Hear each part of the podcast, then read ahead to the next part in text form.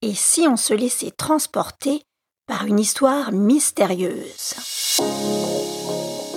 Dans l'épisode précédent, Rouletabille, retrouvé un peu plus tôt étendu par terre dans sa chambre, dort. Lui aussi a été victime du somnifère de mademoiselle Stangerson. Sinclair comprend qu'il est le seul à avoir échappé au poison parce qu'il ne boit jamais en mangeant. Puis, un cri affreux retentit dans le château.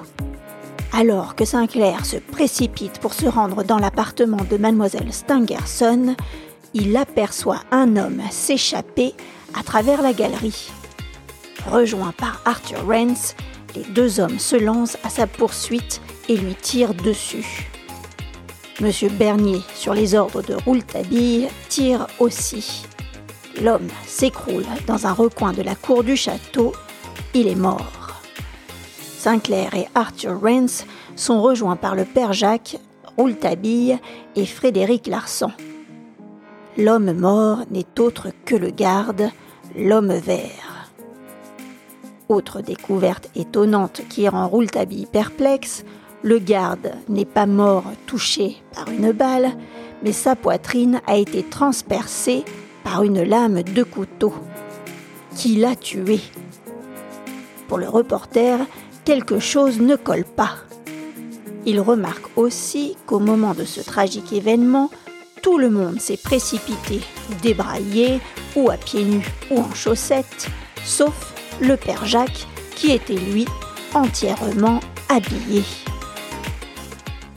et ne rate aucun épisode des aventures de Joseph Rouletabille en t'inscrivant sur le site il était un roman.com. Allez, c'est parti. Chapitre 23 La double piste. Je n'étais pas encore remis du drame du garde quand mon jeune ami me frappa sur l'épaule et me dit Suivez-moi. Où? lui demandai-je dans ma chambre. Qu'allons-nous y faire, Rouletabille? Nous allons réfléchir, Sinclair. J'avouais que j'étais non seulement dans l'impossibilité de réfléchir, mais encore de penser. Durant cette nuit tragique où horreur et incohérence ont régné, entre le cadavre du garde et peut-être mademoiselle Stangerson à l'agonie, je me demandais bien comment Joseph Rouletabille trouvait la force de réfléchir. Pourtant, c'est ce qu'il fit avec le sang-froid des grands capitaines au milieu des batailles. Il ouvrit la porte de sa chambre, m'indiqua un fauteuil, s'assit posément en face de moi et naturellement alluma sa pipe. Je le regardai réfléchir et je m'endormis. Quand je me réveillai, il faisait jour. Ma montre marquait 8 heures et Rouletabille n'était plus là. Je me levai et commençai à m'étirer les bras quand la porte s'ouvrit et mon ami rentra. Je vis tout de suite à son air que, pendant que je dormais, il n'avait pas perdu son temps. Je demandai tout de suite. Mademoiselle Stangerson, comment va-t-elle? Son état est très alarmant, mais pas désespéré. Il y a longtemps que vous avez quitté cette chambre? Au premier rayon du soleil. Vous avez travaillé? Oui, beaucoup. Qu'avez-vous découvert? Une double empreinte de pas très étonnante et qui aurait pu me gêner. Et elle ne vous gêne plus? Non. Vous explique-t-elle quelque chose? Oui. Un rapport avec le cadavre incroyable du garde?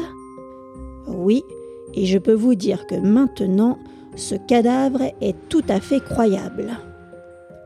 Ce matin, en me promenant autour du château, j'ai découvert deux sortes de pas bien différentes dont les empreintes avaient été faites cette nuit au même moment, côte à côte. Côte à côte car les pas de l'un ne marchaient pas sur les pas de l'autre. Non, c'étaient des pas qui semblaient s'accompagner entre eux. À partir de la cour d'honneur, je pus observer que cette double empreinte quittait toutes les autres empreintes et en ressortait pour se diriger vers la Chênaie, le parc du pavillon de la Chambre jaune.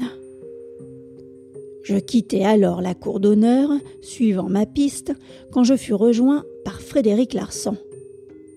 Immédiatement, il s'intéressa beaucoup à mon travail, car cette double empreinte méritait vraiment qu'on s'y attarde. On retrouvait là la double empreinte des pas de l'affaire de la chambre jaune, les pas grossiers et les pas élégants. Mais dans l'affaire de la chambre jaune, les pas grossiers ne rejoignaient les pas élégants qu'au bord de l'étang pour disparaître ensuite. Nous en avions conclu, Larsan et moi, que ces deux sortes de pas appartenaient au même individu qui n'avait fait que changer de chaussures. Mais ici, les pas grossiers et les pas élégants marchaient ensemble. Cette constatation me perturba car elle remettait en question mes certitudes précédentes.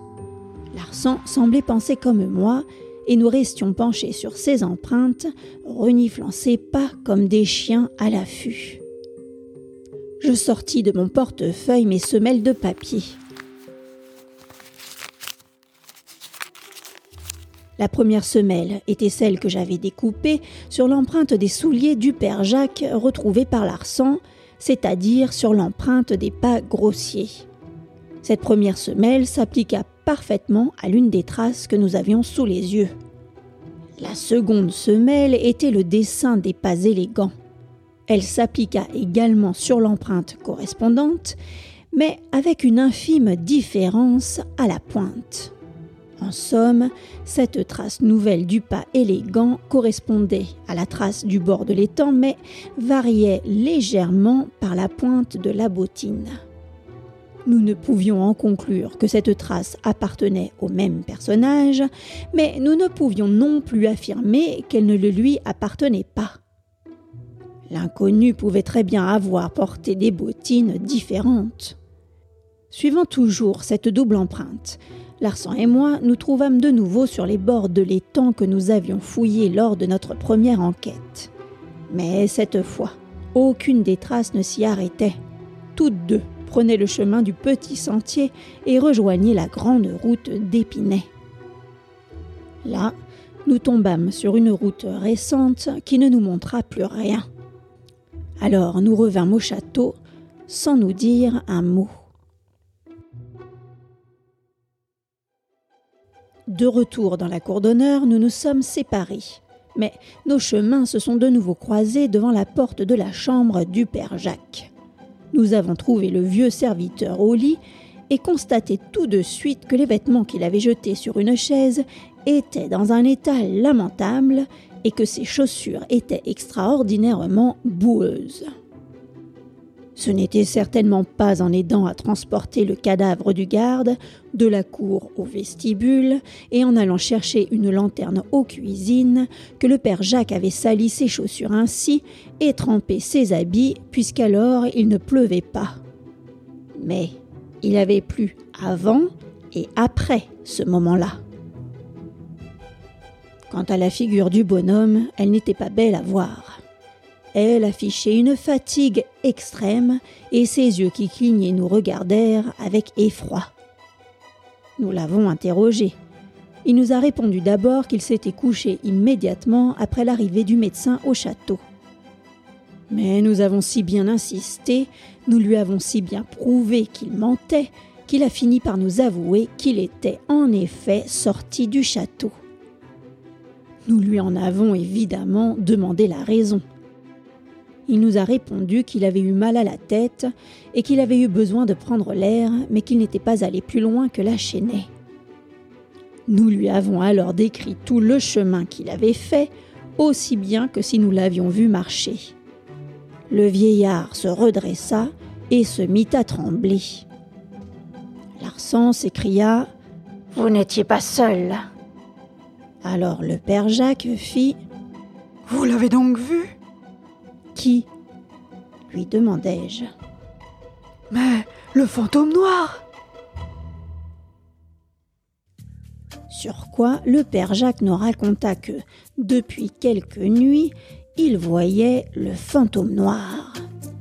Il apparaissait dans le parc sur le coup de minuit et glissait contre les arbres avec une souplesse incroyable. Il paraissait traverser le tronc des arbres. Deux fois, le père Jacques, à la clarté de la lune, avait aperçu le fantôme à travers sa fenêtre et il s'était levé pour partir à la chasse de cette étrange apparition. L'avant-veille, il avait failli rejoindre ce fantôme mais sa forme s'était évanouie au coin du donjon. Enfin, cette nuit, étant effectivement sorti du château et perturbé par le nouveau crime qui venait d'être commis, il avait vu tout à coup surgir au milieu de la cour d'honneur le fantôme noir. Il l'avait suivi d'abord prudemment, puis de plus près. Ainsi, il avait marché jusqu'à la Chinet, puis jusqu'à l'étang, et était arrivé au bord de la route d'Épinay. Là, le fantôme avait soudain disparu. Larsan demanda Vous n'avez pas vu sa figure Non, je n'ai vu que des voiles noirs, répliqua le père Jacques. Larsan insista. Et après ce qui s'est passé dans la galerie, vous ne lui avez pas sauté dessus Je ne le pouvais pas, je me sentais terrifié. C'est à peine si j'avais la force de le suivre. À mon tour, je fis, et ma voix était menaçante. Vous ne l'avez pas suivi, Père Jacques. Vous êtes allé avec le fantôme jusqu'à la route d'Épinay, bras dessus, bras dessous. Non cria-t-il. Il s'est mis à tomber des trompes d'eau. Je suis rentré. Je ne sais pas ce que le fantôme noir est devenu. Mais en parlant ainsi, ses yeux se détournèrent de mon regard. Nous le quittâmes et quand Larsan et moi fûmes dehors, je demandai au policier. Alors, complice Et je regardai Larsan bien en face pour surprendre le fond de sa pensée. Il leva les bras au ciel. Comment savoir que savons-nous vraiment dans une affaire pareille? Il y a 24 heures, j'aurais juré qu'il n'y avait pas de complice. Et il me laissa, m'annonçant qu'il quittait le château sur le champ pour se rendre à Épinay. Rouletabille avait fini son récit, je lui demandai. Eh bien, que conclure de tout cela? Franchement, je ne vois pas, je ne saisis pas. Que savez-vous, Rouletabille? Tout, Sinclair. Je sais tout. Et son visage s'illuminait, il rayonnait de mille feux. Il s'était levé et me serrait la main avec force. Alors, expliquez-moi, Rouletabille. Et il me répondit brusquement. Venez, Sinclair. Allons demander des nouvelles de mademoiselle Stangerson.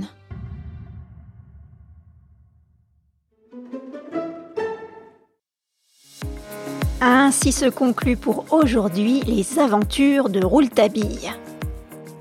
Parviendra-t-il à percer le mystère de la chambre jaune? La suite au prochain épisode. Si tu souhaites m'encourager dans la réalisation de ce podcast, si tu aimes les récits d'Il était un roman, merci de me suivre, d'aimer, de mettre des étoiles sur ta plateforme de podcast ou de t'inscrire à ma newsletter sur ilétaitunroman.com. Merci pour ton écoute et à très vite